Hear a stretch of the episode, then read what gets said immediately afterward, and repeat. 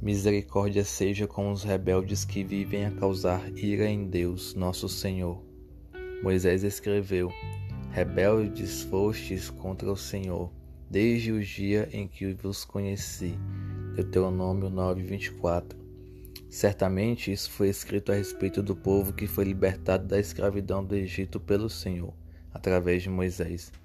Essa rebeldia foi evidenciada em alguns episódios o bezerro de ouro, Êxodo 32, 1 a 10, murmuração em Taberá, Números 11, 1 a 3, tentação ao Senhor e contenda com Moisés em Massá, Êxodo 17, 2, e mais murmuração em Kibrote Atavá, Êxodo 11, 18 e 11, 34. Mas não foram apenas eles que vieram a ser rebeldes. Antes desses pecados dos israelitas contra o Senhor, que provocaram a ira, houveram tantos outros com outros personagens da Bíblia. Quando se trata de rebeldia, não podemos esquecer de citar Lúcifer e o seu plano demoníaco de levar o homem ao pecado. É bem verdade que ele conseguiu induzir Adão, de forma tanto quanto astuta, a se rebelar, talvez até inconscientemente. Não creio que a intenção dele se rebelar contra Deus, nem tampouco o povo de Israel, mas claramente foi a de Satanás. Ele queria assentar-se no mais alto trono, acima das estrelas de Deus, e queria subir além das mais altas nuvens para ser como o Altíssimo. Isaías 14, 12 ao 14. Deliberadamente ele queria ser maior que Deus e ser adorado como ele.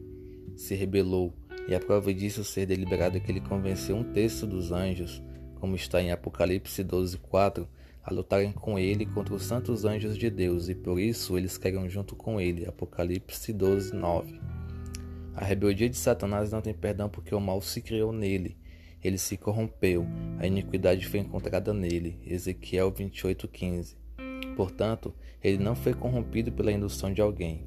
Diferente de Adão, que até então, pelo pouco que dizem as Escrituras, não havia pecado, continuava santo e puro e por isso seu relacionamento com Deus era perfeito, sem restrições, a não ser pela árvore do conhecimento do bem e do mal, e que pela indução da serpente o homem se rebelou contra Deus, comendo do fruto dessa árvore.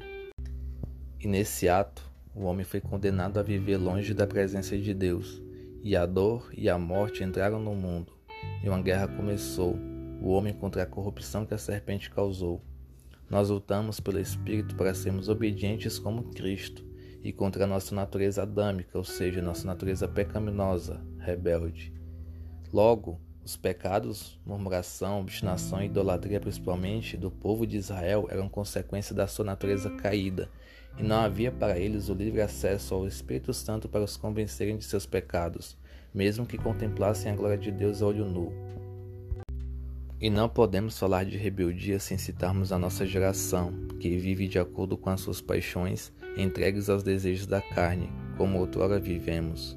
Ainda hoje somos rebeldes, ainda hoje estamos em guerra contra essa rebeldia, e a forma como a podemos vencer é viver no Espírito, para que o espírito rebelde de nossa natureza não prevaleça, para que não causemos ira ao Senhor como o povo de Israel. Portanto, não demos a Satanás a legalidade para nos acusar de rebeldia.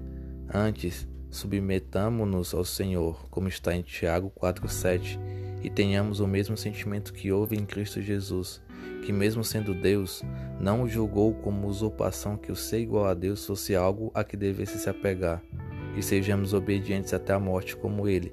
Filipenses 2, 6 a 8. Oremos para que a rebeldia não faça parte do nosso caráter, que andemos no Espírito e sejamos obedientes ao Santo Deus que nos criou e nos salvou de nós mesmos, da nossa essência corrupta. Amém, irmãos? Deus vos abençoe.